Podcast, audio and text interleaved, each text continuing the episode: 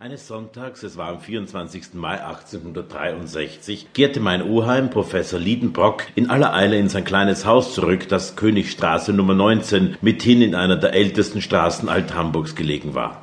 Martha, die Haushälterin, musste glauben, sie hätte die Zeit verpasst, denn das Mittagessen fing kaum erst auf dem Herde zu kochen an. Schön, sagte ich mir, wenn mein Oheim, der ungeduldigste Mensch auf Erden, Hunger hat, dann wird er Zeter und Mordio schreien. Schon, Herr Liddenbrock, rief die Haushälterin ganz bestürzt, die Tür zum Esszimmer halb öffnend. Ja, Martha, aber es ist kein Wunder, wenn das Essen noch nicht gar ist, denn es ist noch nicht zwei Uhr. Von St. Michael hat's eben erst halb geschlagen. Aber warum ist dann Herr Liddenbrock schon da? Das werden wir wahrscheinlich erfahren. Da ist er. Ich reiße aus, Herr Axel. Sie werden ihm schon gut zureden. Und die Haushälterin flüchtete in ihr kulinarisches Laboratorium. Ich blieb allein zurück. Aber dem Reizbarsten alle Professoren gut zuzureden war eine Aufgabe, der mein nicht allzu standfester Charakter nicht gewachsen war. Ich war also schon dabei, mich glücklich in mein kleines Zimmer oben zurückzuziehen, als die Straßenpforte in ihren Angeln ächzte, die hölzerne Treppe unter groben Schritten knarrte und der Herr des Hauses durch das 113. Zimmer hindurch ohne weiteres in sein Arbeitszimmer hineinstürzte. Mitten in diesem Sturmschritt hatte er seinen Spazierstock, den ein Nussknackerkopf zierte, in die erste beste Ecke fallen lassen, seinen Hut, der gegen den Strich gebürstet war, auf den Tisch geschleudert und seinem Neffen mit laut hallender Stimme die Worte zugerufen Axel, komm! Ehe ich überhaupt ein Glied hatte rühren können, rief mir auch schon der Professor im Tone höchster Ungeduld abermals zu Na, bist du noch nicht da? Ich eilte flugs in das Zimmer meines fürchterlichen Gebieters. Otto Liedenbrock war kein böser Mensch, das gebe ich gerne zu, aber bis zu seinem Tode wird wohl ein entsetzlicher Sonderling aus ihm geworden sein, es sei denn, er ändert es sich noch gewaltig, was jedoch sehr unwahrscheinlich ist.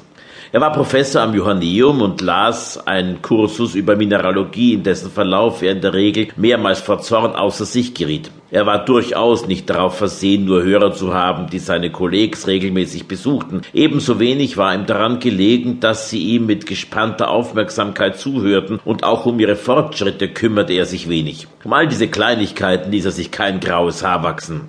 Er war als Professor durchaus subjektiv, um ein Schlagwort der deutschen Philosophie zu gebrauchen. Das heißt, er las für sich und nicht für die anderen. Er war ein egoistischer Gelehrter, ein Bronnen der Wissenschaft, dessen Schwengel nur knarrte, wenn man etwas von ihm haben wollte. Mit einem Worte, ein Geizhals der Gelehrtheit.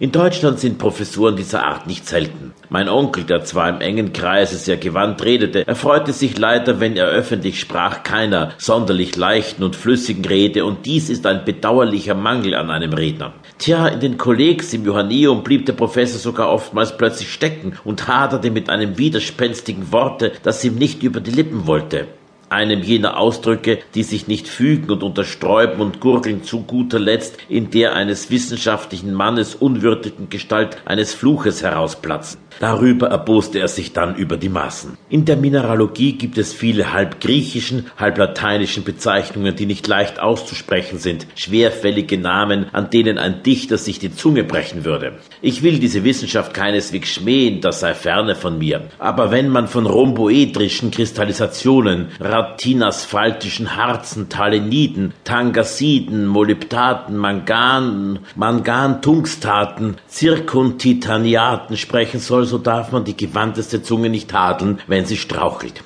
Diese verzeihliche Schwäche meines Oheims war stadtbekannt und Missbrauch wurde damit getrieben. Alles spitzte die Ohren, ob nicht bald eine gefährliche Stelle kommen würde, und sobald er in Zorn geriet, ging das Gelächter los, und dies ist selbst bei Deutschen nicht eben taktvoll. Wenn Liddenbrocks Kollegs stets großen Zulauf an Hörern fanden, so kam ein großer Teil regelmäßig nur zu dem Zwecke, um sich an den köstlichen Zornesausbrüchen des Professors zu ergötzen.